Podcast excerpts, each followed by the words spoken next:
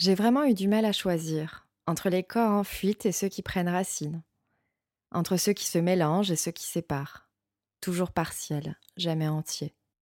J'ai finalement choisi l'œuvre qui m'avait saisie d'emblée avant même de rencontrer Sarah en vrai. Cinq ou six hommes et une femme, un peu surélevés, portés par des bras noués autour de son ventre, un pied dans la main de l'un, les cheveux caressés par un autre, et une autre main encore posée sur sa gorge. Elle, escarpin et robe rosée, pend. Ses pieds pendent, ses bras pendent, ses doigts presque désincarnés. Et sa tête, qui semble déconnectée, partie, se reposer quelque part, loin, on ne sait pas vraiment. Le titre prête à confusion. Solace. Peut-être qu'il s'agit du réconfort de l'âme qui se lâche, qui s'oublie. Ça pose question. Je lui demanderai à Sarah Jérôme pourquoi cette toile, pourquoi cette femme, et pourquoi elle crée, pourquoi la peinture à l'huile sur du calque, ça ne se fait pas, mais elle le fait. Elle nous le montre, Sarah, dans ses toiles. La grâce et la torture peuvent se côtoyer. La seule possibilité que j'aurais de ne pas être artiste, c'est d'être enceinte tous les neuf mois. Parce que je suis tellement obsédée avec la création, ce serait la seule chose qui pourrait me satisfaire. Oui, en ce moment, c'est plutôt ma période sein, utérus. Euh... We all, every human being has a creative impulse. Chères auditrices et auditeurs, je m'appelle Ada et je suis l'hôtesse de ce nouveau podcast.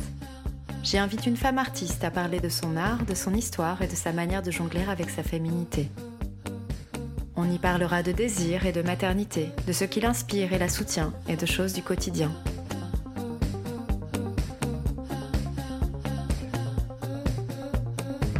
Peintre, plasticienne, artiste textile, photographe, des artistes femmes d'aujourd'hui viendront raconter leur créativité au prisme de leur féminité.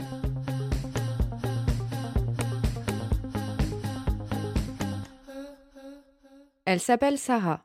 De longues nattes ornent parfois son visage et dansent à mesure de ses mouvements. Sarah peint, sculpte, performe des œuvres expressives, candides et tragiques à la fois. Tout y est. La fin, le début et l'expérience de la vie, tout simplement avec ses douleurs, ses couleurs, ses fragments de chair à vif. Elle peint au sol, debout, peu importe du moment que ça bouge. Du moment qu'elle sent son corps la guider vers une création qui semble instinctive et extrêmement technique. Comme une chirurgienne qui travaille au scalpel, elle dissèque la matière puis répare. S'en dégage une grâce sans commune mesure, où chaque œuvre prend son sens au regard de la précédente. Exposée ici et là dans le monde, représentée par plusieurs galeries en France et en Italie. Sarah Jérôme a trouvé sa place, une place bien à elle, loin des académismes. Très heureuse de t'inviter aujourd'hui, Sarah. Vraiment. Merci pour l'invitation. Est-ce que tu peux me dire si cette présentation que je viens de faire de toi te correspond? Oui, je me reconnais assez dans cette idée de euh, d'ambivalence en fait que tu as énoncée. Je me reconnais bien. L'ambivalence te caractérise? Euh, Ouais, j'ai toujours à cœur euh, de montrer les deux faces d'une même pièce, en fait, que les choses soient pas univoques. Et, et du coup, ta description me semble assez juste. Euh, il y a cette idée de dualité, de, de réciprocité, et puis de mouvement, évidemment, que je reconnais bien là. Est-ce que tu pourrais décrire toi-même ton travail visuellement à quelqu'un qui ne l'aurait jamais vu? Je dirais que mes œuvres sont quand même principalement figuratives. Le geste est souvent présent. Et puis, de façon générale, je n'aime pas que l'image euh, s'appréhende de manière trop immédiate euh, ou littérale.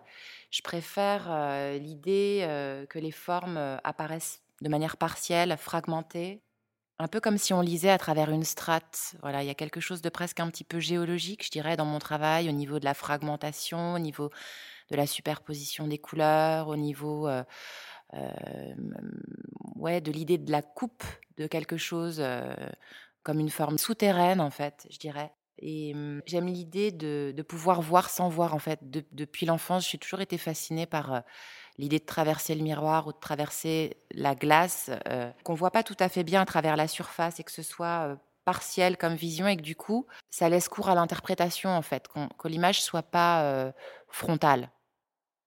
Est-ce que tu pourrais me dire quand est-ce que l'artiste que tu es est né? Mmh, je crois qu'elle a toujours été là, l'artiste que je suis. Parce qu'en fait, l'artiste que je suis, c'est juste un nom, l'idée de l'artiste. Mais en tant qu'artiste, je, je, suis moi, je fais ce que je suis. Donc, il n'y a pas tellement de temporalité à donner à ça.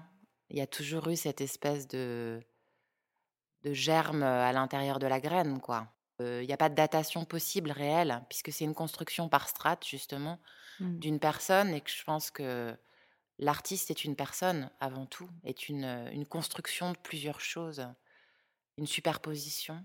Donc ça a toujours été là, latent. Après, ça s'épaissit au fur et à mesure des années. J'avais prévu de te poser une question, euh, tu as un petit peu répondu. Hein. C'est euh, comment tu te définirais? Du coup, en tant qu'artiste, en tant que femme artiste, en tant que peintre, en tant que femme, tout court c'est très difficile de se définir, d'autant que je pense que quand on fait le choix de devenir artiste pour exprimer des choses à travers les mains, à travers les yeux, à travers, à travers les sens, c'est justement parce qu'on n'a pas forcément nécessairement envie de mettre de mots dessus, ou en tout cas les mots viennent après. donc se définir, c'est finalement très réducteur.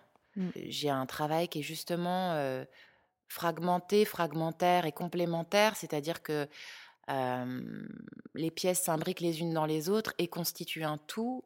Et ce serait, enfin, je veux dire, ce serait très compliqué d'énumérer des choses parce que ce serait pas exhaustif en fait. je suis, je suis une femme, je suis une mère, je suis une artiste. c'est un peu comme comme un acteur quand on serait plein de rôles à la fois, il serait toujours la même personne, mais avec des couleurs différentes en fonction du personnage qu'il incarnerait, mais je suis multiple en fait. Mmh. C'est intéressant cette comparaison avec l'acteur qui endosse des rôles. Ça me donne envie en tout cas d'aller vers l'enfance et de te demander quelle petite fille tu étais. alors j'étais une petite fille assez atypique. j'étais très très curieuse, bricoleuse, fantasque. J'étais pas forcément très à l'aise avec les enfants de mon âge. J'aimais bien la compagnie des adultes. Je faisais beaucoup de mise en scène, je me déguisais énormément. J'aimais me salir, avoir les mains dans la terre, fabriquer des potions immangeables et imbuvables. J'adorais cuisiner. En fait, j'adorais toucher, être dans la matière, installer des choses et inventer des mondes. Ça a démarré là, en fait, je crois. J'avais besoin de créer une sorte de monde parallèle, un monde qui était le mien,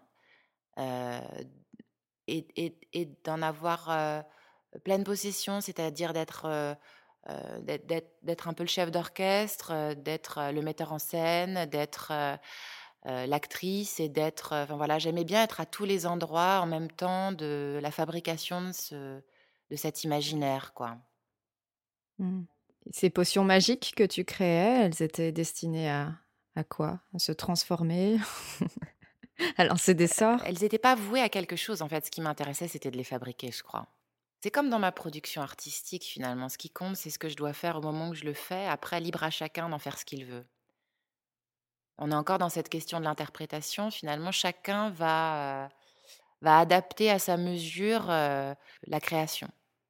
Et, je pense que dès que j'étais enfant, j'avais pas vraiment de préméditation sur euh, la fonction d'une chose créée, que ce soit une potion, une sculpture, un objet, euh, euh, un bricolage, c'était plus le chemin qui me qui m'importait, ce qui se passait au moment du faire.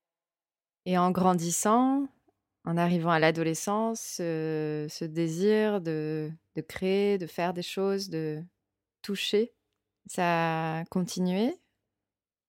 Bah, C'est-à-dire que je suis partie de chez moi, j'avais 14 ans pour faire de la danse à très haut niveau.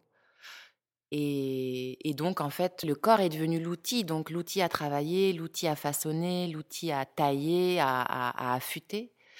Euh, donc, finalement, j'étais moi-même devenue l'objet de la, de la fabrication, de la création, de la mise en espace, de la mise en scène. Euh, voilà, j'étais devenue un outil euh, à grande échelle, quoi. Donc, j'avais plus tellement besoin de manipuler des matières qui étaient à l'extérieur de moi, puisque j'avais déjà beaucoup à faire avec mon propre corps. Justement, concernant la danse, donc tu as fait. as continué après après le bac sur le conservatoire de danse, c'est ça, pendant plusieurs années? Tu as enchaîné sur l'Opéra de Lyon, National de Lyon? Ouais, même à cet endroit-là, j'ai un parcours assez atypique parce que je suis pas forcément passée par la grande porte tout de suite. J'ai toujours pris des chemins de traverse, moi, dans mon parcours.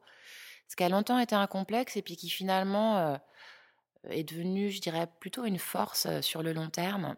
Euh, je suis pas rentrée au conservatoire euh, comme toutes les petites filles rentrent au conservatoire à l'âge de 12-13 ans. Je me suis d'abord fait jeter. et puis, je, suis rentrée plus tard dans cette école, qui était une école quand même assez prestigieuse et qui, me, qui me fascinait beaucoup. Je suis rentrée, je devais avoir euh, 17 ans, quelque chose comme ça. Donc après, euh, un premier échec en fait euh, à cet endroit, parce que j'avais pas les critères euh, physiques qui correspondaient euh, à ce qu'on attendait de moi. Je crois que c'est vers l'âge de 22 ans, tu as, tu as décidé d'arrêter. Je ne sais pas si c'est un arrêt total ou si c'est simplement une envie d'aller vers les arts plastiques, mais en tout cas, il y a eu une rupture, il me semble. Ouais, il y a eu une rupture forte en fait, au moment où vraiment j'allais devenir soliste, au moment où vraiment j'allais complètement ouais, m'affirmer en tant que danseuse euh, professionnelle d'une manière assez, euh, assez évidente. Voilà, il y a le corps qui a lâché pour X et Y raison. Et du coup, ça n'a d'ailleurs pas été mon choix à moi, c'est la vie qui a fait le choix pour moi d'arrêter la danse brusquement. Il a fallu que je raccroche mes chaussons un petit peu euh, euh, en plein élan, en fait. Donc, c'était pas forcément un moment euh, euh, confortable euh, dans ma vie. Parce que j'avais, j'avais mis toute mon énergie depuis l'enfance à ça. Donc, c'était, c'était pas un moment vraiment décidé et choisi. Après, je pense qu'il a aussi été assez salvateur, ce moment-là, qui a fait que j'ai dû changer de parcours. Mais finalement, euh, ce changement de parcours, je dirais qu'il a été assez positif sur le long terme. Alors, en, en fait, cette question de l'échec, en général, on, on se rend compte seulement après coup que c'est positif. hein, mais j'ai été perdue pendant quelques temps en, arrêtant la danse. C'est-à-dire que je, me suis tournée vers les arts plastiques, vers le théâtre. la scène me manquait beaucoup, le travail du corps aussi. le fait d'être dans la création me manquait beaucoup aussi. Et j'ai pas forcément trouvé tout de suite l'endroit qui allait me convenir. Donc j'ai j'ai expérimenté des choses.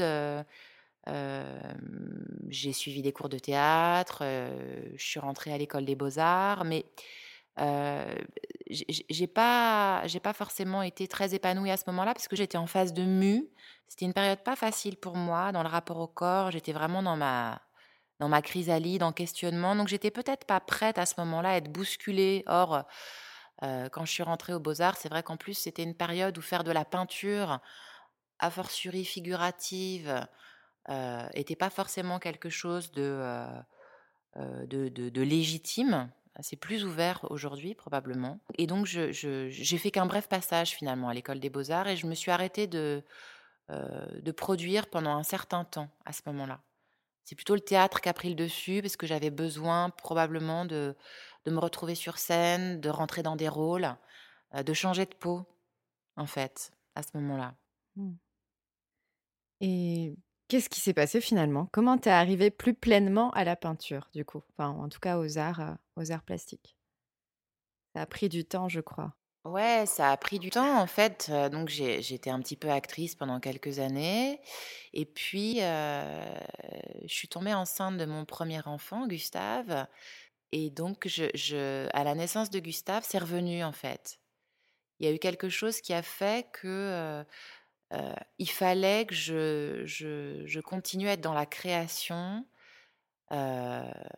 déjà en termes de de jeu d'acteur, enfin, c'est un métier qui est quand même vraiment tourné vers le désir de l'autre et je crois que j'avais pas tellement envie d'attendre d'être désirée pour, pour être dans la création, en fait et j'avais besoin, de décider moi quand j'avais envie de créer ou non. Or, ce métier d'actrice, je trouvais qu'il y avait trop de frustration là pour, pour m'épanouir et puis en plus quand on quand on quand on a un enfant, quand on quand on devient maman, c'est un métier qui est évidemment pas forcément évident, et donc voilà, c'est à ce moment-là que la création est revenue très fort, en tout cas cette envie de toucher, de de manipuler, de de peindre, de dessiner, de m'exprimer et de et d'inventer des mondes est revenue. Hmm. C'est revenu pendant ta grossesse ou c'est revenu après? Je pense que pendant la grossesse, il y a un phénomène qui s'opère, enfin je ne sais pas si c'est valable pour toutes les femmes, en tout cas ça l'a été pour moi. Il y a comme une période de ralentissement, de... on est plus dans l'observation et dans l'attente de quelque chose que dans la projection, je crois. En tout cas, moi, c'est comme ça que je l'ai vécu. Et donc cette période de grossesse, en fait, j'ai plutôt été dans une forme de ralentissement, d'observation, de, de, questionnement, de regard, en fait, et d'écoute. voilà, les choses étaient beaucoup plus larvées, en attente. J'avais vraiment cette sensation de, fabriquer une, une, chrysalide autour de moi, autour de mon enfant. Et c'est finalement quand il a pris son indépendance et qu'il est sorti de mon propre corps que j'ai à nouveau eu envie d'être comme si ça avait euh, sollicité cet élan de création finalement. La création d'un enfant avait sollicité une sorte de, rythmique, de balancier de la création. Voilà, comme si ça avait euh, lancé, comme un élastique rebondi, quoi. Oui, ça a ravivé ton besoin de, créer quelque chose, quelqu'un. D'être actrice de ma vie, en fait. De, de, ne plus être dans l'attente, mais mmh. justement de proposer, de, rebondir, d'être moi-même l'objet du rebond, de pas attendre que ça vienne de l'extérieur de moi, en fait. Mmh. Et par quoi tu as recommencé? Par le dessin. J'ai commencé euh, par dessiner des enfants, bizarrement. Et puis c'est assez concomitant aussi du moment où j'ai commencé à enseigner. Et voilà, il y a un parallèle aussi assez évident entre éduquer, élever son enfant et puis enseigner. Voilà, il y a des choses qui sont très parallèles, très très similaires finalement. Mmh. Puis moi, qui m'étais remise à une forme de création, il y avait comme une espèce de, cycle en réseau comme ça qui, qui, qui s'est opéré à ce moment-là. Est-ce qu'il s'agit de ta série, je crois que c'est Présumé innocent? Ouais, donc une série de dessins au crayon, de portraits d'enfants ou d'adolescents même, qui ont la particularité d'être à la fois très, très figuratifs, assez techniques, et en même temps avec toujours quelque chose de symboliquement assez, assez fort, assez tragique. Et puis l'autre particularité, mais c'est peut-être pas dans toute la série, c'est qu'il y a un morceau de matière souvent qui est associé au, au dessin. Mais je te laisse en parler. oui, c'est une série qui a, qui a trait à l'enfance, bien sûr. déjà, pour moi, c'était important que les portraits soient échelle 1, un petit peu comme si, en regardant le dessin, on, se regardait dans le miroir de l'enfance, quoi. Qu'il y avait vraiment cette idée de, de se confronter à son propre enfant.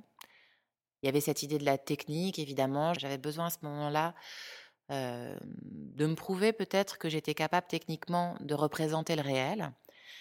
Et puis, j'aimais cette idée de, de l'arbre contenu dans la graine, voilà, dans cette idée de se regarder en face dans le miroir de l'enfance. Il y avait quelque chose de, de l'ordre de la. Comment dire? De la magie un peu, de, de, de du fait de prédire l'avenir un petit peu, quoi. Et puis, cette question de la prétendue innocence de l'enfance, effectivement, un enfant, il y a de l'innocence, mais un enfant, c'est un futur adulte. Donc, ça posait la question aussi de, de ce, qu'on devient, de ce qui nous fabrique, de ce qui nous constitue.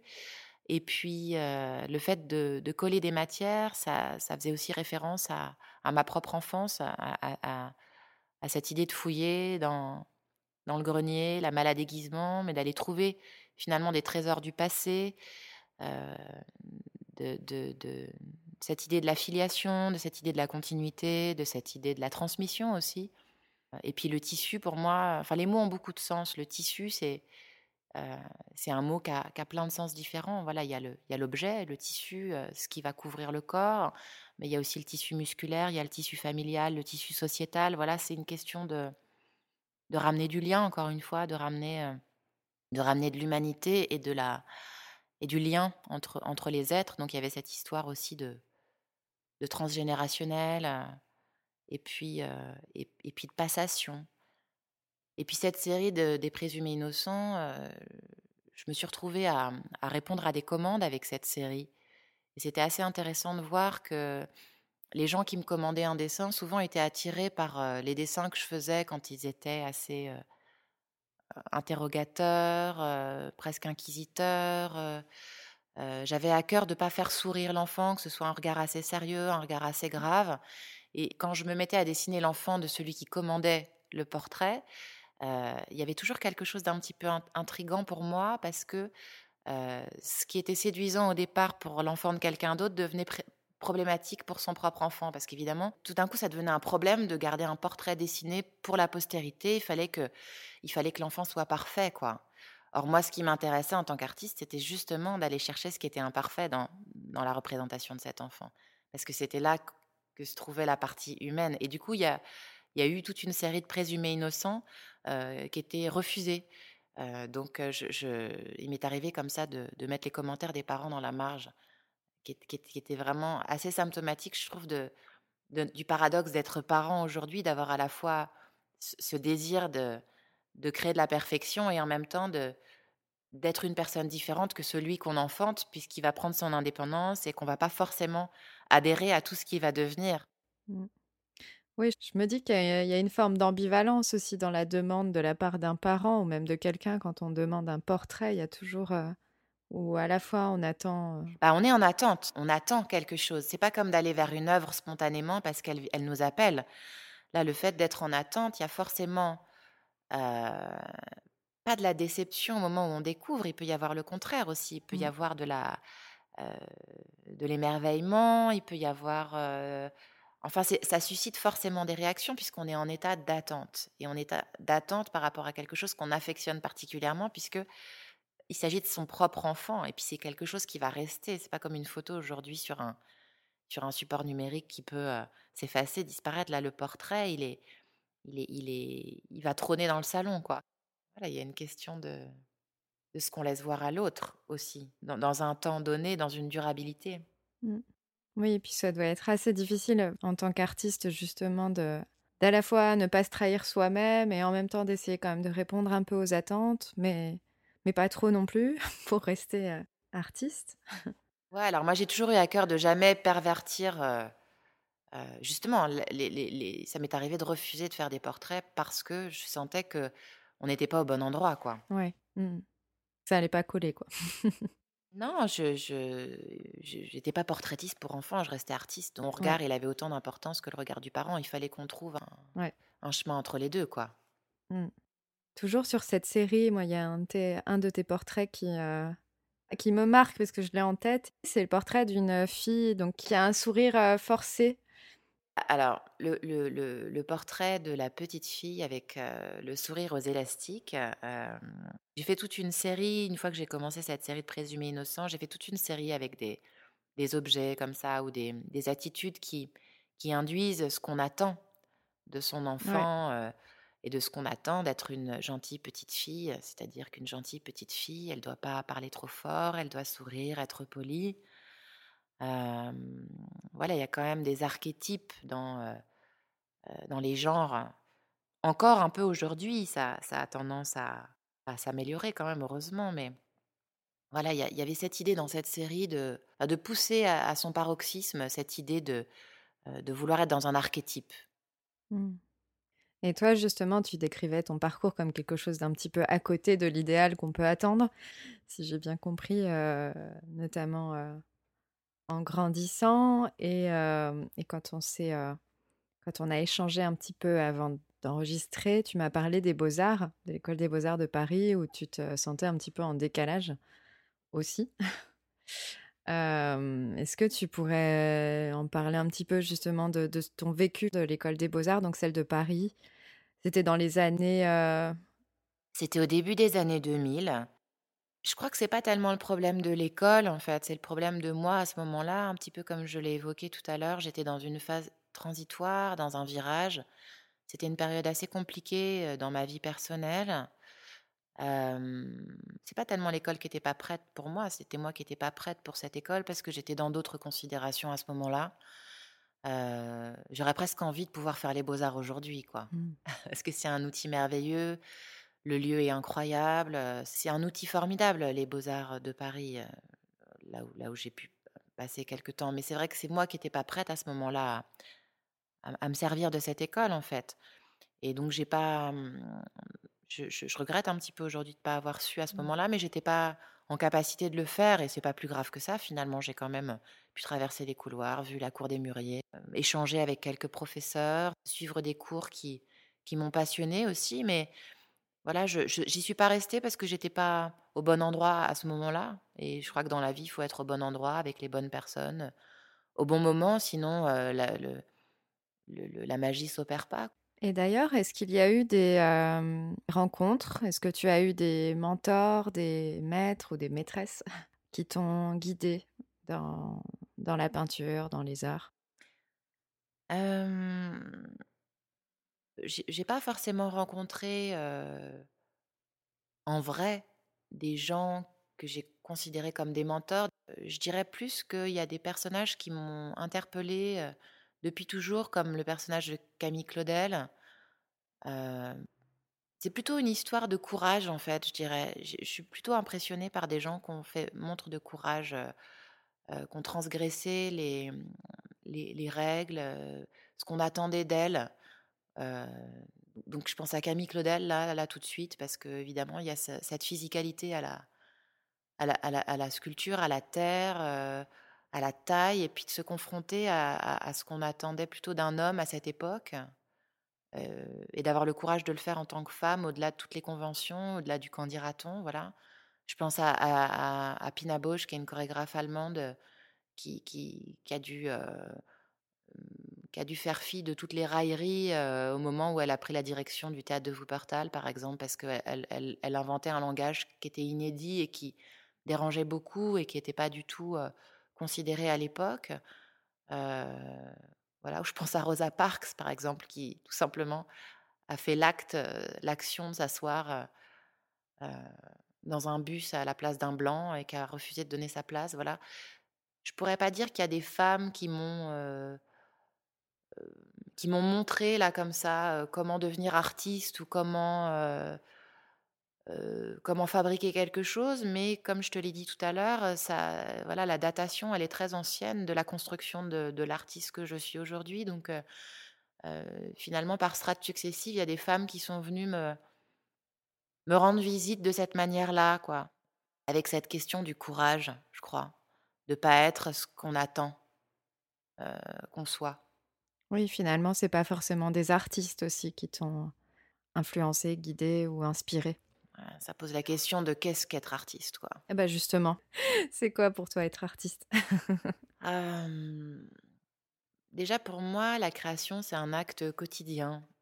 je pense que l'artiste c'est un récepteur, un filtre, un catalyseur et un révélateur. Je pense qu'un artiste, il lui incombe d'être à l'écoute de son temps, de l'histoire, de son environnement aussi, que ce soit un environnement intime ou collectif. Et après, sur la question de l'œuvre, je pense qu'une œuvre, elle est, là pour poser question.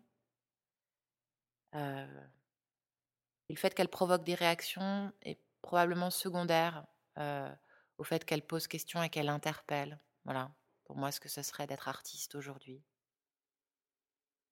Alors si on revient à la période actuelle, donc tu vis et tu travailles à Montreuil euh, et tu partages ton atelier. Donc à Montreuil, je ne sais pas si c'est euh, près de ta maison ou dans ta maison. En fait, notre logement est, à la fois euh, notre logement familial et notre atelier d'artiste. Effectivement, je vis avec un artiste et nous avons des enfants d'artistes. Hmm. Qu'est-ce qu'il fait ton, ton mari? Il est peintre, il fait aussi un peu de sculpture. Et comment ça se passe alors, euh, le travail euh, à deux? Ou même à quatre si vous invitez vos enfants? Déjà, dans la configuration du lieu, voilà, on habite dans une, dans une usine qui a été réhabilitée, au rez-de-chaussée, qui devait être le, le, le, garage à l'époque, est devenu notre atelier qu'on partage. Et puis à l'étage, on a notre partie euh, habitation. Donc il faut toujours traverser l'atelier pour arriver dans l'espace intime. Donc déjà, ça, ce qui moi me paraît normal, ce qui paraît normal à, mes enfants, enfin à nos enfants et à notre famille en particulier, n'est pas forcément pour ceux qui viennent pour la première fois chez nous, puisqu'il faut traverser les œuvres pour, pour rentrer dans l'espace intime. donc les œuvres sont visibles de tous et, de, et, tout le temps en fait. Alors évidemment, c'est un avantage et un inconvénient puisque on, dévoile notre intimité, notre travail en devenir, notre. ce sont pas forcément des œuvres qui sont prêtes à être exposées, donc montrées. Mais voilà, on, a pris l'habitude de ce protocole, de traverser les œuvres pour rentrer dans, dans l'intimité finalement. Vous bossez ensemble la plupart du temps? En même temps, je veux dire? On travaille ensemble en même temps, mais seul. On est un peu chacun dans notre couloir de nage, je dirais. On, est, on, a, on a appris à, à, travailler avec une bulle autour de nous et, et, à, ne pas être dérangé par la présence de l'autre quand on, est au travail, on est vraiment en immersion, on est, on est, on est chacun en capacité de, s'extraire finalement. Donc même si on est euh, ensemble, on est, on est seul. Comment tu commences ta journée à l'atelier? Euh, hmm. J'enfile mon costume, ma peau. Euh, donc déjà, je descends d'un étage. Je descends dans l'antre. Et puis, donc j'enfile ma tenue, c'est vraiment la première chose que je fais. C'est vraiment comme si je, je me préparais à rentrer sur scène en quelque sorte. Voilà, il y a des analogies dans tous mes, dans, tous les rôles que j'ai pu endosser dans, dans, dans, cette, dans, cette vie qui est la mienne. et il y a toujours un, un va-et-vient entre quelque chose d'un petit peu, euh, euh, je dirais pas jusqu'à dire mystique, mais euh, voilà, solennel et en même temps quelque chose de très factuel, de très trivial, puisque je range beaucoup dans l'atelier. Il y a beaucoup de choses à déplacer. C'est comme un Tetris géant. On est toujours en train de d'organiser, déplacer, ranger, nettoyer. Donc il y a cette partie qui est, qui est très euh, quotidienne, euh, très factuelle. Et puis en même temps, euh, il y a cette partie du travail qui est assez introspective je, une fois que je, me suis changée, je me pose, je regarde, j'observe, j'attends, j'écoute. Euh, j'essaye de discuter avec l'œuvre en fait. Je me précipite pas dans le travail. Il y a toujours une, un moment de, de recueillement, de, oui, d'écoute. Il n'y a aucune précipitation à ce moment-là. Il y a vraiment quelque chose de l'ordre de la de l'interpellation euh, de l'œuvre, de voir ce dont elle a besoin, ce qu'elle attend, cette œuvre. Mmh. Je vois. Qu'est-ce que ça te fait de peindre ou de sculpter ou euh, tout ce que tu peux faire, euh, en tout cas dans ton travail, sur tous les plans, émotionnel, physique Déjà, pour moi, c'est quelque chose de complètement naturel, de mmh, d'évident. Il n'y a pas forcément une discipline que j'affectionne plus qu'une autre. C'est juste comme, euh, comme une translation finalement de passer d'un médium à l'autre. Il y a toujours euh, cette impression de raconter une chose assez similaire, mais dans une forme différente. Euh, après, sur le plan physique, modeler, c'est, c'est, ça, demande, ça demande de la force, ça demande de l'énergie, puisque je modèle quand même à assez grande échelle. Et puis peindre, je peins souvent aussi à assez grande échelle, donc il y a un engagement physique qui est évident. Voilà, il y a toujours cette, ce rapport au corps, ce rapport au mouvement. Il faut que je me mette en, en situation de, de m'engager physiquement dans le travail. Donc ce que ça me fait, c'est que ça me mobilise aussi bien sur le plan mental que sur le plan physique. Mais ce qui est sûr, c'est que j'ai toujours eu besoin de toucher, de faire moi-même, de fabriquer. La faire une pâte à la cuisine, c'est pour moi presque similaire au travail de la terre ou de la peinture à l'atelier. Et dans l'acte de créer, le rapport au toucher est vraiment fondamental pour moi. La relation à la peau, aux muscles, à ce qui enjoint aussi à l'univers de la danse le fondement de mon expérience de l'art, finalement, un peu comme le travail de la fibre musculaire. Étirer la pâte comme on étire le corps, la terre ou la peinture. C'est primitif pour moi, c'est quelque chose de, ouais, de naturel et primordial. J'ai retrouvé dans, certains écrits à ton sujet, ou peut-être c'était des vidéos où toi-même tu parlais de ton travail, je ne sais plus, mais en tout cas il y avait la question des humeurs. Donc les humeurs euh, du corps, les humeurs bah, de l'âme, des émotions. Et euh, je voulais te demander si toi, il y avait des humeurs particulières qui t'inspirent ou qui t'incitent à créer.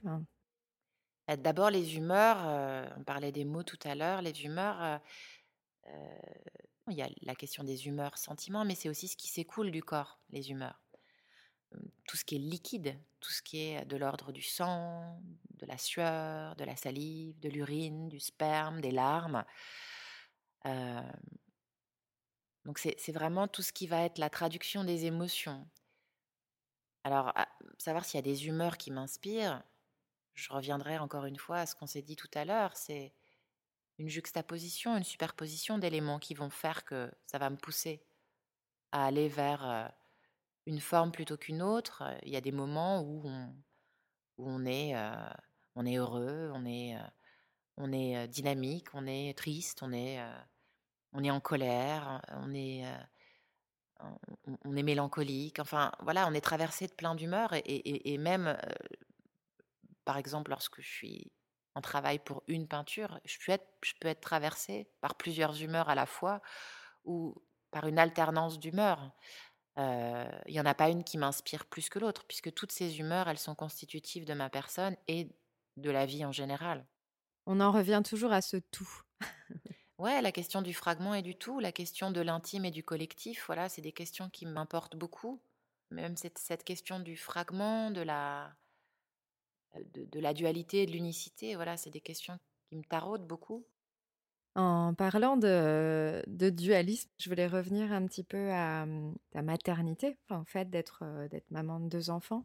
L'avant-dernier épisode du podcast, je l'avais fait hum, avec deux, euh, deux, artistes qui font une recherche en ce moment sur euh, les femmes artistes et mères, comment elles s'en sortent. Enfin, c'est une recherche qualitative qui est assez très très riche et qui concerne à la fois le domaine sociologique, politique, etc.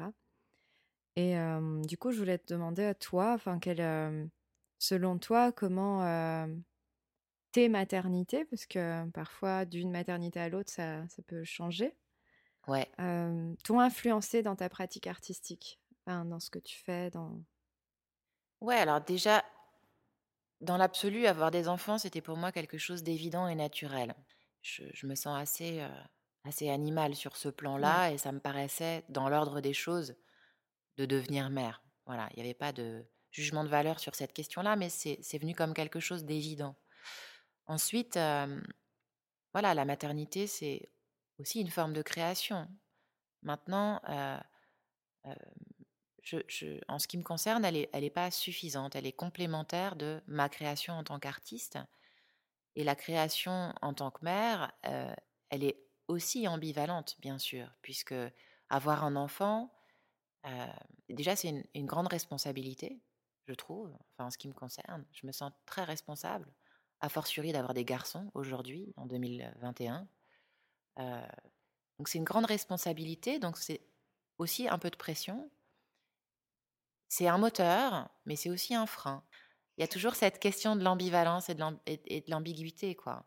C'est-à-dire que ça freine sur la question du temps, parce qu'on a moins de temps, mais en même temps, on gagne du temps parce qu'on mûrit plus vite sur un certain plan.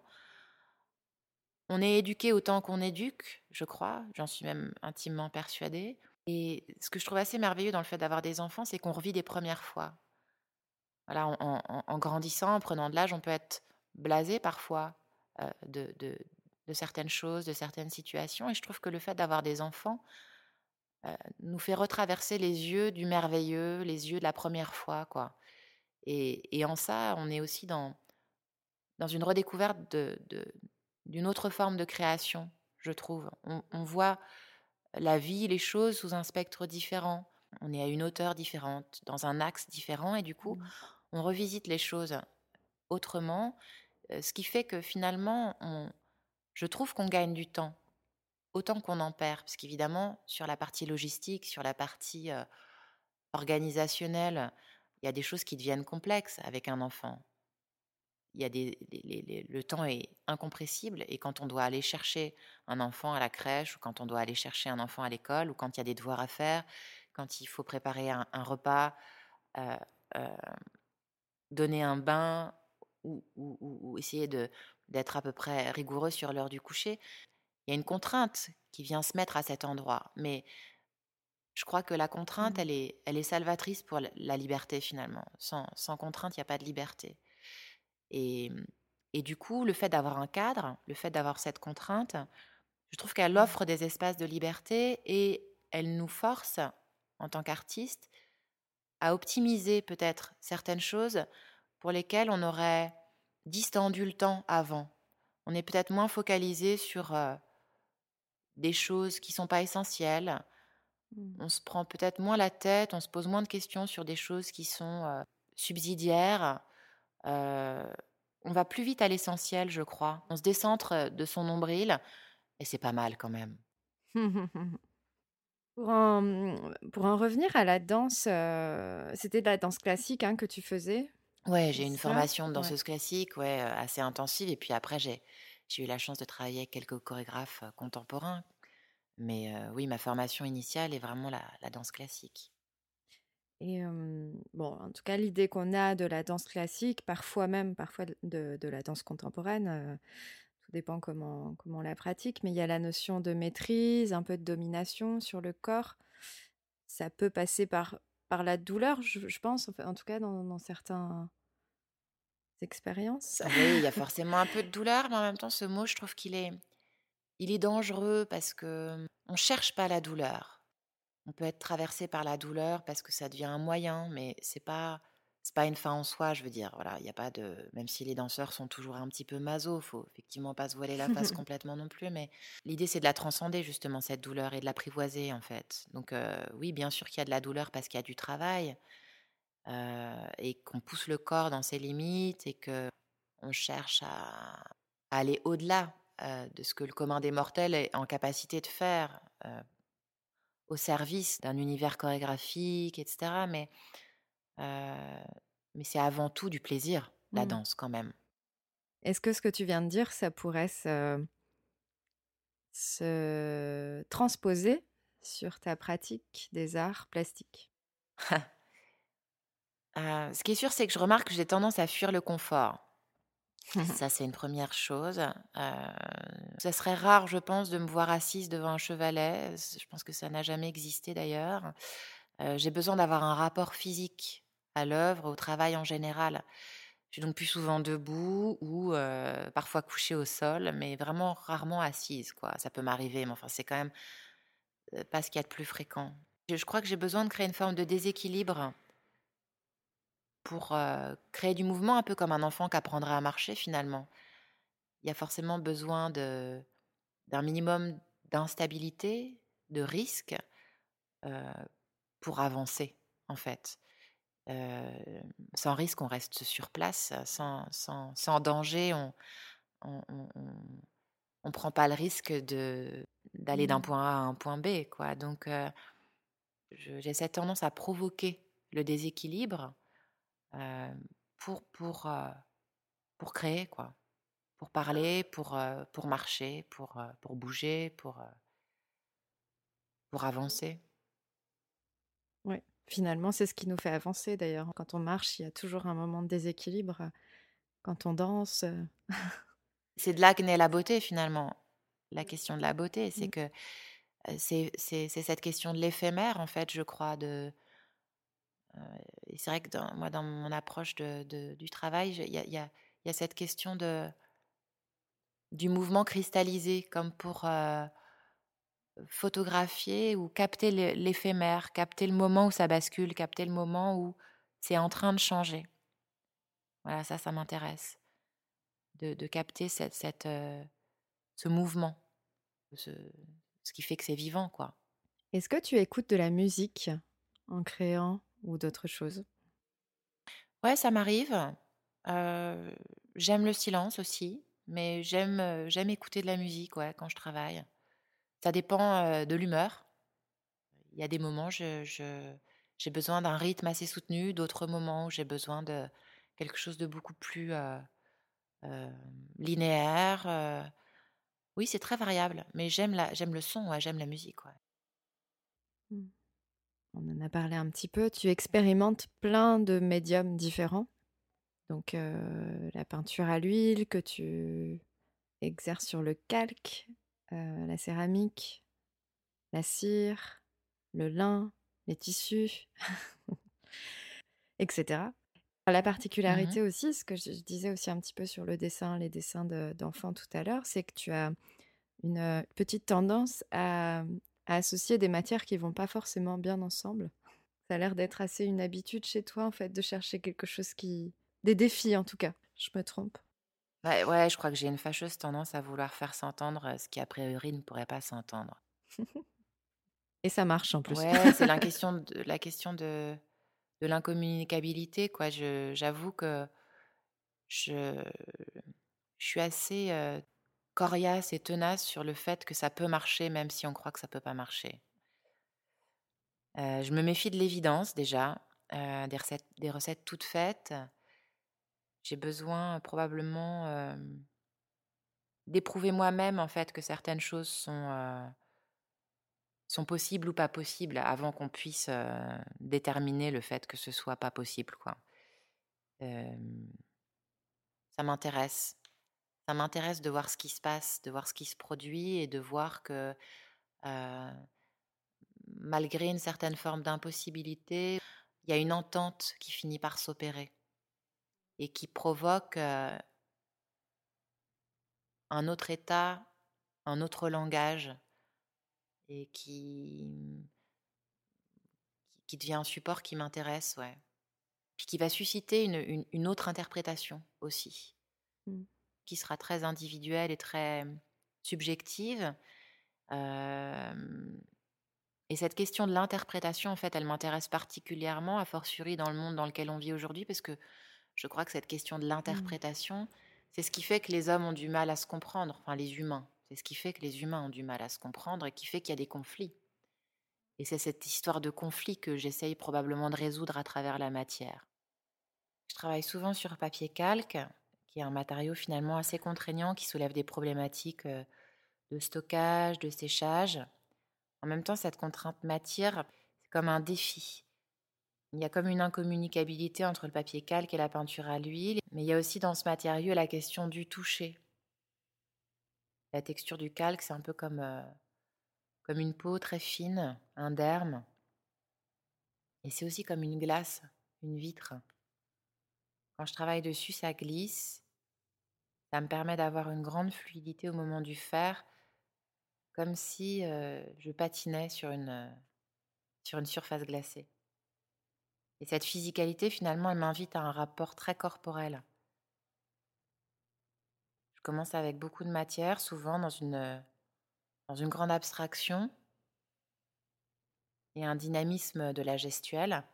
Et puis il y a un moment où la partition se calme, alors je rentre à l'intérieur de la matière et je fouille dans l'image un peu comme sur un site archéologique, quoi. j'efface pour faire émerger des formes. J'explore la délicatesse et, le détail surtout. Et puis il y a toujours plusieurs mouvements comme dans la danse ou la musique finalement. On retrouve cette notion euh, dans ma série des fugues, par exemple, où il y a une ambivalence dans la forme, mais aussi dans le titre choisi qui renvoie à la fois au mouvement musical et à la fuite. Quand, on parle de tout ça, là, ça me fait penser à, justement à la question du fragment que tu, as, tu relis les uns aux autres dans, ton travail. Il, est assez fréquent dans, tes œuvres de, voir seulement des parties de corps plus ou moins séparées, plus ou moins reliées, ou simplement des parties qui émergent de quelque chose de plus profond. Tu en parlais tout à l'heure de ces strates. Et je pensais à, cette œuvre, donc cette sculpture, je crois que c'est celle qui s'appelle Soleil. Il s'agit bah, de, membres, en fait, d'un corps qui est démembré mais relié. Alors, je crois que dans celui-ci, il s'agit de, petites, de, cuir, de ceinture en cuir qui relie les jambes au buste. En fait, il y a un mouvement que j'affectionne particulièrement, c'est le mouvement symboliste Et je me suis rendu compte en, cherchant un petit peu l'étymologie de ce mot, donc le mot symbolisme, qui dérivait, si on regarde l'étymologie du grec ancien et, du latin, voilà, ça voulait dire joindre, comparer, échanger, se rencontrer, expliquer. Et qu'il était question d'un objet coupé en deux constituant un signe de reconnaissance quand les porteurs pouvaient assembler les morceaux. En fait, dans la Grèce antique, le, le, symbolon, c'était un morceau de poterie qui était brisé en deux et qu'on donnait à deux ambassadeurs de cités alliées pour se reconnaître. Donc cette question de la fragmentation euh, pour se reconnaître à distance, pour se retrouver, elle m'intéresse particulièrement parce que euh, effectivement, je suis dans un procédé, dans un processus de, de construction et de déconstruction pour réparer ensuite, en fait. Donc, je, le corps, il est fragmenté au même titre que la société est fragmentée, au même titre que les familles sont fragmentées. Donc, il y a. Euh, une espèce de, principe de poupée russe, de mise en abîme comme ça, de cette histoire de, euh, de fragments et de tout que je cherche toujours à rassembler et en même temps de montrer que ça a été séparé ou que c'est voué à être séparé, mais pour peut-être mieux se retrouver et dans la réparation et dans la restauration, finalement, il y a quelque chose qui vient s'ajouter. Et c'est d'ailleurs pour ça que je dissimule pas du tout le fait d'attacher, de rassembler, et que je le, au contraire, j'ai tendance même à le, à l'exacerber, à le, à le montrer euh, comme un endroit intéressant peut-être euh, du lien, du lien et du dialogue. C'est peut-être plus intéressant euh, de, voir les coutures, de voir, euh, de voir les liens que de ne pas les voir. Enfin, en tout cas, pour moi. Donc il y a ce corps qui est, qui est éclaté, mais qui finalement est duquel on a pris soin après, qu'on a, ouais, qu'on a réparé. Là, tu parles toujours de Soleil ou tu parles en général? Alors, je parle en général, mais si je rebondis sur Soleil, en fait, Soleil, ça a d'abord été une image issue d'une pièce dansée de Pina Bausch qui s'appelle Contact Off, qui est une scène qui m'a marquée dans l'enfance, que j'avais vue en allant voir ce, cette pièce au théâtre. Et c'est une scène où, une femme est, debout sur scène, elle est désemparée, elle, porte une robe rose, euh, elle, est, elle, est, très enfantine dans cette robe rose, elle est très délicate, et puis elle est prise de tristesse, et il y a un groupe d'hommes qui vient la voir, avec bienveillance, ils sont peut-être 5, 6, 7, je ne me souviens plus exactement du nombre, ils viennent la voir pour la rassurer, chacun possède un geste qui va tenter de la rassurer. Donc chacun a son geste. L'un d'entre eux va lui faire une petite tape sur l'épaule, l'autre va lui frotter le nez, un autre encore va lui caresser le genou, un autre encore va la soulever en dessous des bras pour l'embrasser, lui faire un, un câlin. Et donc, chacun à tour de rôle va faire son geste sur cette femme pour tenter de la rassurer. C'est comme une ronde. Et puis, cette femme ne bouge pas, elle est comme un pantin désarticulé. Elle se laisse faire parce que c'est pour son bien. Et au fur et à mesure que la scène se produit, on passe du rire à un sentiment de grand malaise et, carrément à, un sentiment de, colère et de et, d'incapacité à, pouvoir euh, s'immiscer et, réagir et interrompre ce qui est en train de se passer, et ça devient une scène presque de violence. Et donc, à partir de cette, euh, cette scène qui m'a marquée, je me suis emparée d'une photographie que j'ai trouvée dans un livre.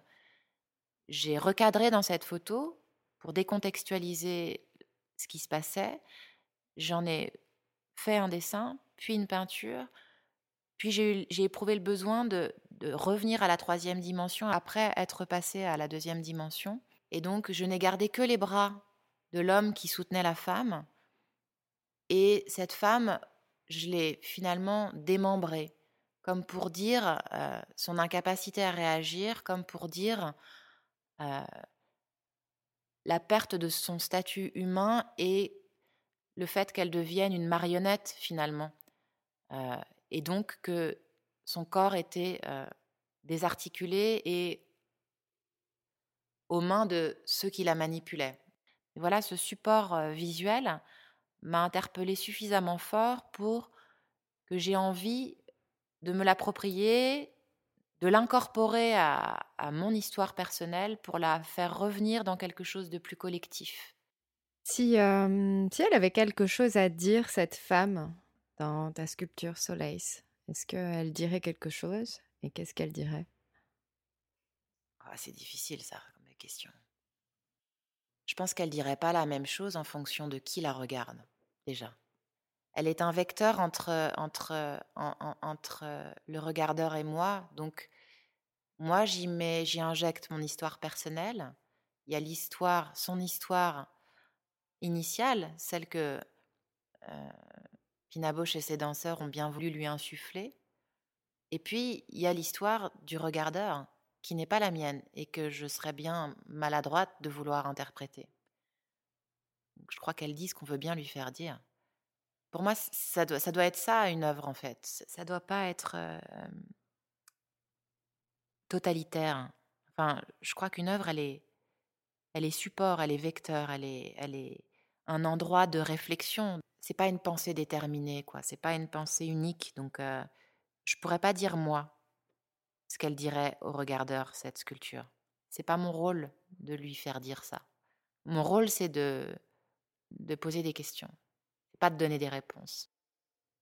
Qu'est-ce que ça veut dire, ce lace Alors, ça a plusieurs significations. C'est le fait d'être rassuré, réconforté. Ce qui, m'intéressait à cet endroit, c'était la question, encore une fois, de l'interprétation du c'est pour ton bien. Et la question de faire du bien à l'autre, le rassurer, le réconforter. C'est le réconfort, Soleil. J'aime bien utiliser les mots dans leurs ambivalences aussi, dans le fait que, à partir de la hauteur, de l'axe, de l'histoire, du point de vue, un mot, une attitude, une œuvre ne va pas raconter la même chose. Et, donc cette histoire de réconfort, euh, elle est très relative finalement. Mmh. C'est un joli mot aussi, soleil. C'est très joli. c'est un très joli mot et c'est un mot très musical et je suis très sensible à ça aussi. Mmh. Est-ce que la distinction du genre féminin, masculin, enfin des corps féminins, masculins est importante quand tu euh, peins ou tu crées?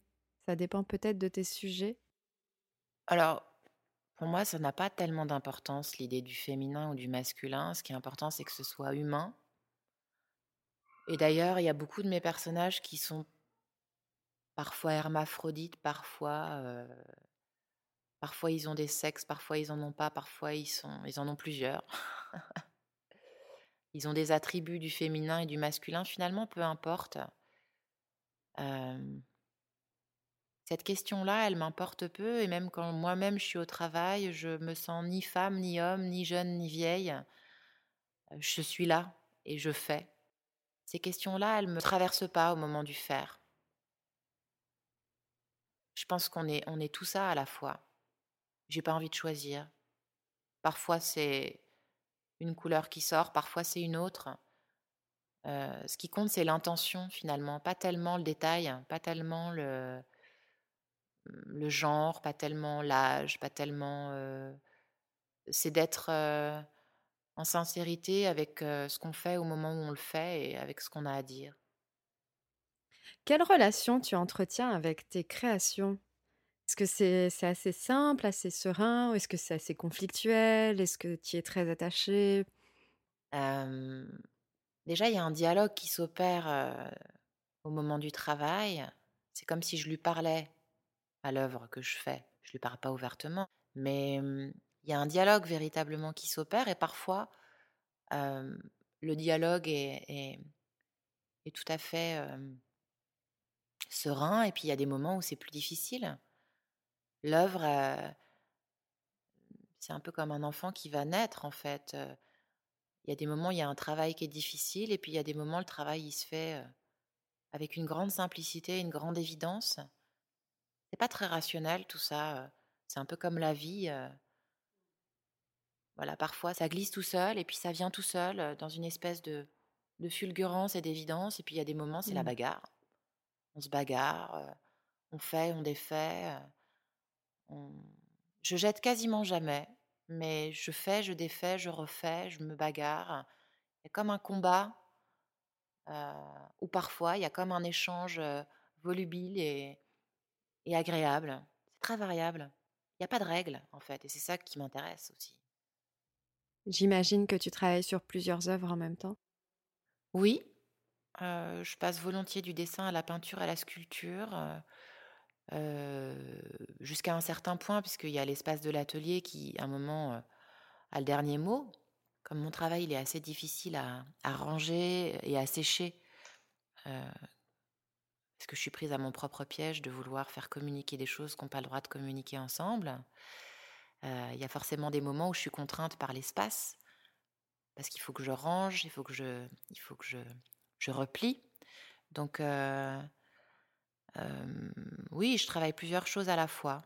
Et j'aime bien d'ailleurs, parce que il peut m'arriver d'a- d'a- d'avoir un travail assez contemplatif, assez lent, assez rigoureux. Et puis tout d'un coup, j'ai envie de, j'ai envie d'aller à la cour de récré, et puis je, je me jette, je me jette dans la peinture où je, où je boxe avec la terre, et ça me fait un bien fou. Finalement, j'arrive à trouver comme ça un- une circulation euh, assez naturelle entre les œuvres euh, en fonction de ce dont j'ai besoin sur le moment. Comment tu t'organises? Il y a un cadre qui est assez strict, à l'intérieur duquel euh, je vais bouger des curseurs. Euh, on m'a dit un jour qu'il fallait mettre de l'huile dans l'engrenage pour qu'il fonctionne bien, donc euh, j'essaye de, me dire que c'est pas grave de pas toucher à la perfection tout le temps et qu'il faut garder une certaine forme d'humilité par rapport à, l'organisation. Euh, mais le temps, il est finalement organisé comme beaucoup de gens qui travaillent, c'est-à-dire que les enfants vont à l'école, il faut préparer euh, le déjeuner, le dîner. euh, euh, Il y a des contingences, voilà, à l'intérieur desquelles on a des espaces de création qui sont parfois interrompus, pour lesquels c'est toujours difficile de s'interrompre, mais on s'accommode. En fait, on apprend à, se mouler aux formes, à, s'adapter. En fait, il faut avoir juste une capacité d'adaptation. À partir du moment où on a accepté ça, euh, c'est supportable. Il y a des moments qui sont agaçants, mais comme dans toutes les vies de tout le monde, parce que hum, peut-être ce qui va faire la différence dans le, dans, dans, le quotidien d'un artiste, c'est que on est inspiré, pas forcément au bon moment, on se saisit des moments euh, de flottement, comme euh, des moments où on peut être dans les transports, des moments où on peut être euh, en train de donner le bain, dans des moments où on prépare euh, la cuisine, et là on est en travail toujours. Donc il y a comme un principe qui se met en place de travail en amont du travail à l'atelier, dans des moments où c'est possible de cogiter la nuit quand on rêve. Voilà, et puis après, les contingences du quotidien, elles sont là et on les fait, et c'est important de les faire, et c'est des moments aussi qu'on a envie de. Enfin, que moi, j'ai envie de passer avec mes enfants. euh. Tes enfants, ils ont quel âge? Est-ce que tu peux me le rappeler? Ah ouais, alors, euh, mon fils Gustave a 14 ans, mon fils aîné, et mon petit garçon de 7 ans s'appelle Balthazar. Ils mettent la main à la pâte, j'imagine, euh, dans, dans, le- dans les ateliers? C'est rare qu'ils viennent au moment où, où on travaille, euh, leur père et moi. En revanche, euh, oui, il n'est pas rare que le week-end, euh, on mette les mains dans la terre ensemble, ou on dessine ensemble, ou on peigne ensemble. Mais enfin, c'est, c'est quelque chose de très différent. C'est quelque chose de beaucoup plus familial, de l'ordre de l'échange vraiment parent-enfant. Après, on bricole toujours, donc on fait des choses manuelles avec eux assez fréquemment, oui. Oui, c'est du jeu, c'est pas de l'apprentissage. Non, il y a jamais, non, il n'y a jamais eu d'apprentissage. On sait pertinemment que dès lors qu'il y aura apprentissage, il y aura refus. Enfin, le meilleur moyen qu'on puisse avoir de leur transmettre, c'est que ça passe par les pores de la peau plutôt que par, euh, par le discours. Quoi. Toi-même, est-ce que tu as hum, des activités qui te, qui t'accompagnent, qui te soutiennent, mais qui n'ont euh, rien à voir avec euh, l'art? J'aime le théâtre, j'aime le cinéma, la musique. euh, les arts plastiques évidemment, la littérature, j'aime j'aime beaucoup lire.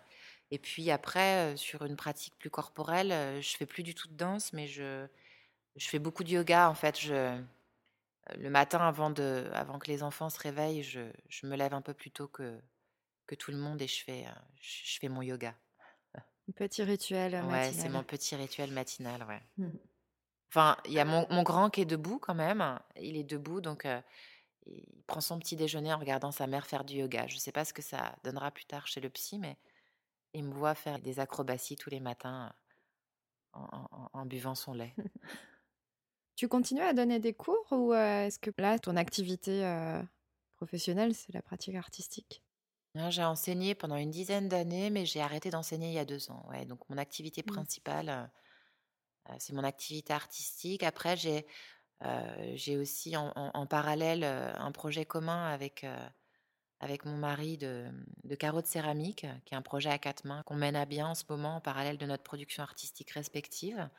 Mais sinon, je ouais, j'enseigne plus depuis deux ans. Mmh. Oui, j'allais te demander justement si vous vous influencez mutuellement avec ton mari dans vos créations. J'imagine forcément. il y a forcément des porosités, bien sûr. on vit ensemble quand même depuis 20 ans, on travaille dans le même espace. Il y a forcément des ponts, des vases communicants, des manières de faire, des manières de faire et de d'opérer aussi assez similaire. On a une énergie qui est assez, assez proche finalement. On est gauchers tous les deux déjà. On voit un peu les mêmes choses. Et d'ailleurs, quand on a des doutes, ou en tout cas pas vraiment des doutes, mais quand on se pose des questions sur une œuvre, on aime avoir ce troisième œil et on, on interroge l'autre à un moment de la création et on, sait ce qu'il va dire déjà, mais on a besoin de lui demander quand même. Mais on sait déjà ce qu'il va dire parce qu'on se connaît quand même très bien. Et d'ailleurs, on est content de ce qu'il va dire et des fois, parfois, on n'est d'ailleurs pas content de ce qu'il va dire parce qu'on sait déjà ce que ça va être et c'est pas forcément ce qu'on a envie d'entendre. parce qu'on connaît aussi nos fragilités et on connaît celles de l'autre et le regard de l'autre va nous aider à, conclure une œuvre, par exemple. Question aussi que je, pose euh, de manière systématique à, dans le podcast, c'est la question de la sororité, ou en tout cas comment toi tu te sens entourée, soutenue par les femmes autour de toi, donc peut-être des femmes artistes, pas forcément. Je pense que les, les femmes ont toujours beaucoup dialogué et ce qui est très joyeux, je trouve aujourd'hui, c'est cette, cette entraide. Il y a une, une solidarité qui s'est mise en place depuis quelque temps entre les femmes et du coup il y a beaucoup de bienveillance, je trouve. Et moi j'ai beaucoup d'amis femmes, j'ai aussi beaucoup d'amis hommes et beaucoup de couples d'amis euh, que j'ai rencontrés aussi. Euh, euh, voilà, je, crois qu'il ne faut pas exclure, l'idée c'est d'inclure toujours. maintenant c'est toujours agréable de se retrouver entre femmes et de pouvoir échanger parce qu'on a des préoccupations communes bien sûr. Mais ça n'exclut pas les hommes pour autant. Ouais. Et pour toi, est-ce que le fait d'être une femme dans le monde de l'art, ça rajoute des difficultés ou au contraire, ça t'aide ou est-ce que finalement c'est neutre? J'ai jamais souffert directement d'être femme euh, pour tout ce qui est de l'ordre d'être exposée ou d'être euh, considérée. J'ai jamais ressenti ça comme une fragilité ou une faiblesse euh, parce que d'abord je me sens pas femme, je me sens artiste au sens large maintenant, d'être femme, ça pose la question de la temporalité, c'est-à-dire qu'à mmh. partir du moment où on décide et on choisit, d'ailleurs on ne choisit pas, de devenir mère, il y a forcément un moment dans la construction d'une carrière, entre guillemets, le temps est ralenti. Il y a cette question qui est, qui est un peu une question de société aujourd'hui, aussi bien pour les femmes que pour les hommes d'ailleurs, je trouve dans la question d'être parent. On a ce désir, je crois, en tout cas beaucoup de gens ont ce désir aujourd'hui d'être euh, à la fois un bon parent, mais aussi de se réaliser sur le plan personnel, sur le plan intime et sur le plan professionnel. Et c'est difficile de tout mener de front en même temps, simultanément, et qu'à un moment donné, le temps, il est, il est incompressible, et que si on n'accepte pas que le temps se distend à un moment ou à un autre, on souffre, en fait. Et peut-être que pour une femme, ça peut être plus long que pour un homme de mener une carrière artistique, parce qu'il y a ce temps de la gestation, il y a ce temps de l'intimité euh, fusionnelle avec l'enfant dans ses premiers mois, ses premières années, qui font que on est obligé de lâcher un peu l'accélérateur euh, dans la création artistique pour pouvoir donner à un enfant ce dont il a besoin. Parce que même si le père peut donner euh, autant que la mère, il y a quand même ce principe de fusion avec la mère qui est, qui est véritable et qu'on ne peut pas nier. Donc il y a cette question du temps qu'on perd si tant est qu'on puisse perdre du temps, puisque cette notion me paraît absolument absurde. Mais euh, voilà, il y a, moins cette possibilité d'avoir une trajectoire euh, euh, fulgurante et linéaire à partir du moment où on décide d'avoir un enfant. C'est pas tellement l'histoire d'être une femme ou un homme pour moi, même si pendant longtemps être une femme était un handicap, bien sûr. Il y avait, il y a une un mépris, une, une, déconsidération peut-être, mais qui change quand même aujourd'hui. Euh, je crois qu'aujourd'hui, il y a quand même un grand, un grand pas qui a été fait. Euh. Après, il faut rencontrer les bonnes personnes. Moi, je préfère prendre mon temps et rencontrer les personnes qui ont du sens pour moi, avec lesquelles j'ai un véritable échange et où je sens que ça a du sens de faire des choses, plutôt que de vouloir à tout prix mener une carrière euh, pour être dans la lumière et pourquoi faire euh, finalement euh, la question de se réaliser en tant qu'artiste, je crois qu'il faut se réaliser en tant que personne déjà. Et l'artiste ensuite suivra, je crois. Mmh. Tu parlais de Camille Claudel, de Pina Bausch tout à l'heure. Est-ce qu'il y a mmh, d'autres artistes, femmes d'hier, ça peut être des artistes d'aujourd'hui, qui t'inspirent, dont tu suis le travail évidemment, là, je vais enfoncer des portes ouvertes parce que je suis une femme et que je suis artiste, mais je vais bien sûr parler de Louise Bourgeois, qui est quand même une des pionnières, hein, qui est une référence évidemment incontournable, mais c'est une femme évidemment que j'ai beaucoup regardée, beaucoup consultée, beaucoup, questionnée. elle est comme un guide, bien évidemment. Après, j'affectionne aussi le travail de Marlène Dumas, dont, l'engagement humain est aussi quelque chose qui m'interpelle et qui me, que j'admire.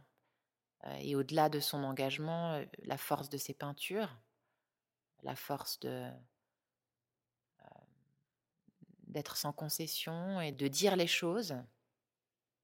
Pina Bausch, dont j'ai parlé tout à l'heure, bien sûr, qui, au-delà d'une chorégraphe, est pour moi aussi une plasticienne.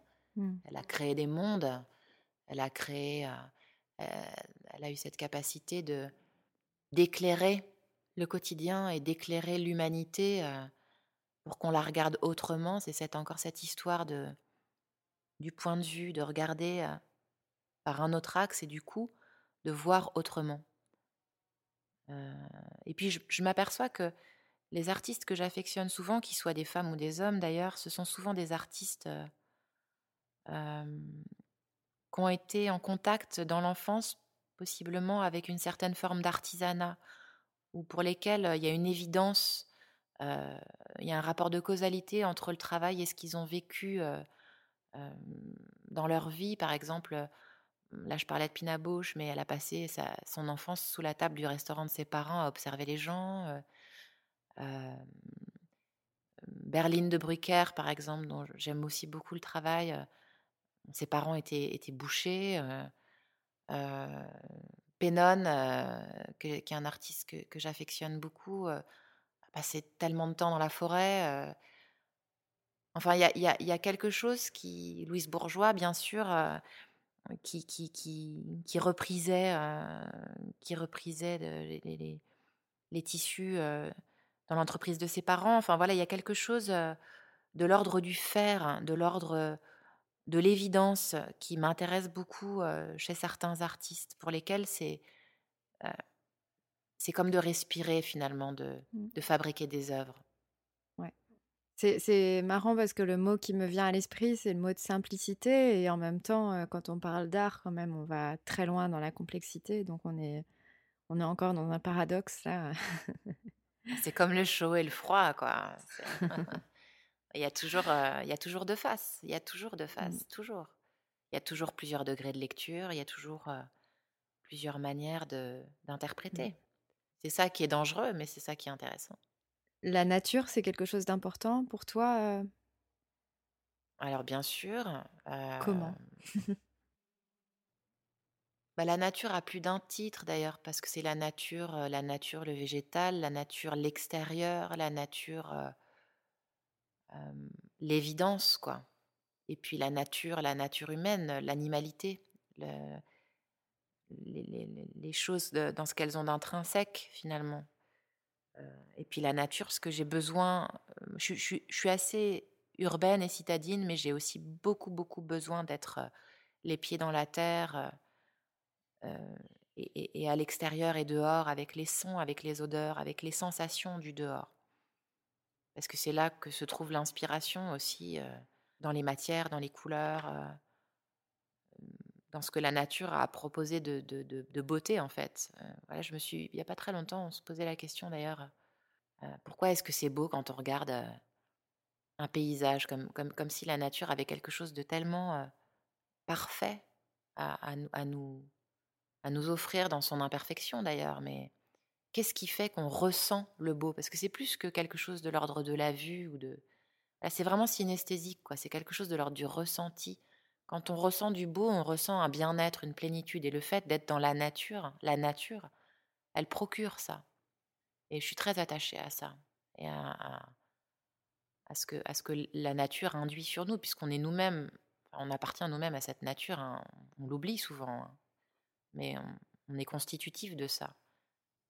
Et ouais, c'est important dans ce que ça peut susciter, inspirer, et parce que c'est là aussi qu'on s'ancre et que c'est là qu'on trouve une certaine forme de vérité, quoi, loin du virtuel. C'est réel, c'est là, c'est prégnant. Donc euh, ça, ça, ça, ça ressource, ça, c'est mmh. nécessaire en fait.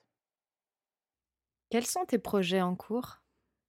Il y a cette histoire de confinement hein, quand même qu'on peut pas renier. Et en ce moment, les questions qui se posent, c'est justement cette question de la sorcière. On en revient aux potions magiques. ouais. non, je fais toute une série de, d'œuvres sur calque et de sculptures sur la question de la sorcière, sur cette question de la diabolisation de ce qui serait le féminin. Je mets du conditionnel parce que bien évidemment, euh, voilà, je me joue de tout ce qui, toutes ces idées préconçues, de ce que fabrique la société, etc. Mais voilà, il y a toute une, toute une série sur, euh, sur des sorcières, mais que j'ai appelé Sisters, justement. On revient à la sororité. Voilà, sur cette idée du visage, de la figure de la sorcière, de la femme et de la sœur de l'ami, de, de la confidente, de, et en même temps de cette idée de la diabolisation de ce personnage, de cette figure, de, de ce qu'on en a fait, de ce qu'on en a dit. Donc je pose cette question-là en ce moment dans l'atelier, dans ma grotte. et quelle est ta prochaine euh, expo? Alors, ma prochaine exposition, ce sera euh, à la galerie Sabine Vazu à Paris. Et c'est une exposition qui, contre toute attente, va s'appeler We Love Witches. Magnifique. Alors, je vais terminer cet entretien avec huit mini-questions. Donc, je vais te citer des mots auxquels j'aimerais que tu me répondes par un autre mot, sans trop réfléchir, avec vraiment ce qui te vient sur le moment. Un rituel. Moudre le café et sentir la bonne odeur du café moulu se répandre dans la maison le matin après mon yoga. Une boisson Un verre de Bourgogne dans la région de Beaune, plus particulièrement. Un lieu La côte sauvage à Belle-Île-en-Mer. Une musique Une musique, une musique. Dans ma peau de Rupert Pupkin avec qui je collabore euh, sur un projet de performance, concert, euh, spectacle. Mmh. Oui, je crois que tu en as déjà fait. J'ai vu le nom. C'est Emmanuel Destromo. Elle est auteur, compositeur, interprète. euh, euh, elle a plein de cordes à son arc. Et on a effectivement un gros projet ensemble, euh, assez ambitieux d'ailleurs, qui regroupe euh, le théâtre, le chant, la musique, les arts plastiques, donc la peinture, la sculpture. Voilà, c'est quelque chose de complètement hybride et, et qu'on a très à cœur de, de jouer prochainement. Un livre? Il y en a plusieurs. Allez, tu peux en Euh, dire trois. ah. Alors, je dirais Une femme d'Anne Delbé, qui retrace euh, la vie de Camille Claudel, que j'ai lu adolescente, qui a été marquant pour moi. La femme qui tremble de Siri Husveld. Et Le mur invisible de Marlène Haushofer. Une femme. Je dirais Patti Smith. Elle est inspirante, cette femme, et j'aime son humilité et, et sa qualité d'écoute. Elle dit beaucoup de choses, mais on sent qu'elle a beaucoup regardé, beaucoup écouté, et qu'elle est vraiment à un endroit juste de, de l'humain. C'est elle qu'on entend au tout début du podcast. Il y a hum, dans le jingle. C'est la dernière, je crois. Hmm. Tu, euh, tu verras. Ensuite, une œuvre, Contact Off de Pina Bausch. Un mouvement, Les symbolistes, euh, ce goût de l'étrange beauté. Enfin, une dernière question subsidiaire. Quelle est la prochaine expo que tu souhaites voir? Euh, je crois que j'irai voir l'exposition de Katharina Zimke à la galerie Isabelle Gounod. Euh, c'est une artiste qui fait tout un travail de peinture sur les femmes qui ont marqué l'histoire. Et au-delà d'avoir une facture qui m'interpelle et à laquelle je suis très sensible, son sujet me, me touche particulièrement. Merci pour la suggestion. Comment est-ce qu'on peut suivre ton activité artistique? Alors euh, sur Instagram, bien sûr, et sur mon site internet, Facebook aussi. Sur Instagram, donc c'est Sarah Sage? Ouais, c'est le début de Sarah et le, début de Jérôme, en fait, c'est c'est ma signature sage. D'accord. Point Jérôme, voilà. Sarah Sage. mais pas si sage. As-tu un message à laisser aux femmes euh, artistes ou aux femmes créatrices, euh, aux femmes artisanes qui nous écoutent? Ouais, je dirais que euh, on vit dans une société où, où tout va plus vite, tout semble accessible en un clic comme ça, et je crois que c'est un leurre. Il faut pas avoir peur du temps, de laisser passer du temps. Euh, Après, si je devais donner un conseil à quelqu'un qui démarre dans le métier, je dirais que il n'y a pas de liberté sans rigueur. euh, que pour tenir debout, il faut une colonne vertébrale et pour pouvoir bouger, il faut une structure. Et enfin, euh, une phrase que quelqu'un m'a dite un jour et que je crois que je, je répéterai toujours. Ne cherchez pas à être quelqu'un d'autre que ce que vous êtes. Ce que vous êtes est plus intéressant. Merci beaucoup. Merci à toi, Ada.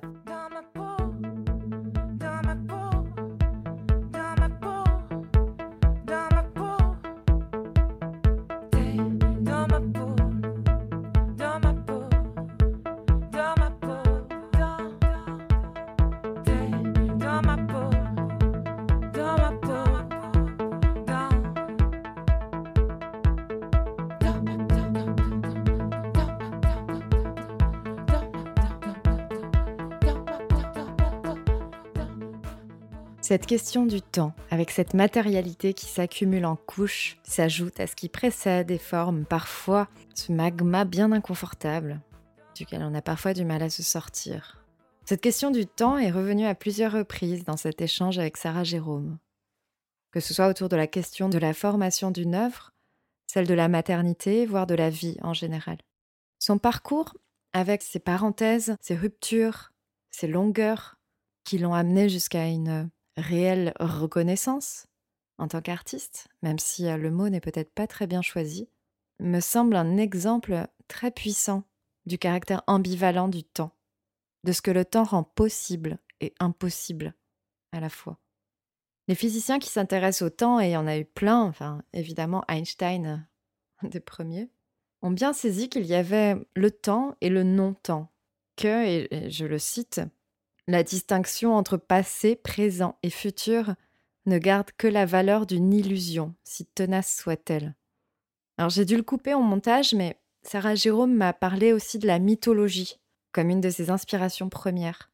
Parce que selon elle, justement, les mythes permettent de parler de vérités universelles, qui sont largement au-delà de l'espace-temps, dans lequel on est tous confrontés au quotidien. Et à propos de ce temps, justement, ce temps occupé par les contraintes de la vie quotidienne, de nos enfants, Sarah disait qu'il la libérait autant qu'il la contraignait. Que finalement, ce temps, on pouvait autant le percevoir comme un temps perdu qu'un temps gagné. Et c'est ce qui m'amène à me poser une autre question, c'est qu'est-ce qui nous donne l'impression de gagner du temps? Alors je serais très curieuse de savoir ce que vous me répondriez, vous, les auditrices, les auditeurs. Quel est ce truc qui nous donne parfois l'impression d'être hors du temps, de nous libérer de la lourdeur des choses? La première chose qui me vient à l'esprit, c'est le plaisir. Celui qui convoque tout ton corps quand tu crées, quand tu cours, quand tu serres très fort ton amant, ton enfant. Quand le décalage entre ton vécu et l'extérieur se fond, que tout se réaligne. Ce qui va avec la thématique de l'authenticité. Alors ça peut paraître un peu bébête comme ça, mais je trouve ça dur, personnellement, d'être authentique dans le milieu artistique aujourd'hui. Alors c'est sûrement en grande partie personnel, mais j'ai toujours l'impression de devoir en faire un peu plus plus de recherches, plus de propos, plus d'œuvres, plus de posts. C'est pour ça que je trouve assez cool de se dire, je vais essayer de me répéter ça tous les jours, de, je cite encore Sarah, ne pas chercher à être quelqu'un d'autre. Alors quel est le rapport avec le temps? Bah, En fait, j'ai l'impression que c'est justement ça qui fait perdre du temps, de se forcer à, d'aller contre ce que l'on est. Et puis tout ça pourquoi finalement? Alors moi, ce que je me dis, c'est que c'est peut-être le plein plaisir, et j'insiste sur le mot plein, le meilleur indicateur, et la plus grande des inspirations aussi. J'ai moi-même remarqué que mes idées venaient quand je laissais le temps couler. Alors pas en prenant le temps, contrairement à l'expression qu'on utilise la plupart du temps. Prends du temps pour toi. En fait, c'est pas. J'ai l'impression que c'est tout l'inverse que l'idée de prise, justement. Bref, Parmi tous les propos de, Sarah qui m'ont marqué, il y a cette phrase qu'elle a dit sur la fin, conseil, qui était de ne pas avoir peur de perdre du temps. Et ça, j'ai vraiment envie de le garder bien précieusement dans un coin de, de ma tête et de mon corps. Bref, je vous remercie sincèrement à tous d'avoir passé ce temps avec nous, nous avoir écoutés, d'avoir perdu une heure et demie de votre journée, je l'espère agréablement. Et si vous en avez envie, N'hésitez vraiment pas à communiquer votre enthousiasme pour le podcast, votre plaisir, sur Insta principalement, ou éventuellement sur Twitter, où je suis aussi par intermittence. Et euh, évidemment, partagez à vos amis, vos collègues, votre famille. Et n'hésitez pas à écouter aussi les épisodes précédents. Il y a plein de super parcours passionnants et hyper inspirant à écouter. Voilà, à bientôt. Merci encore.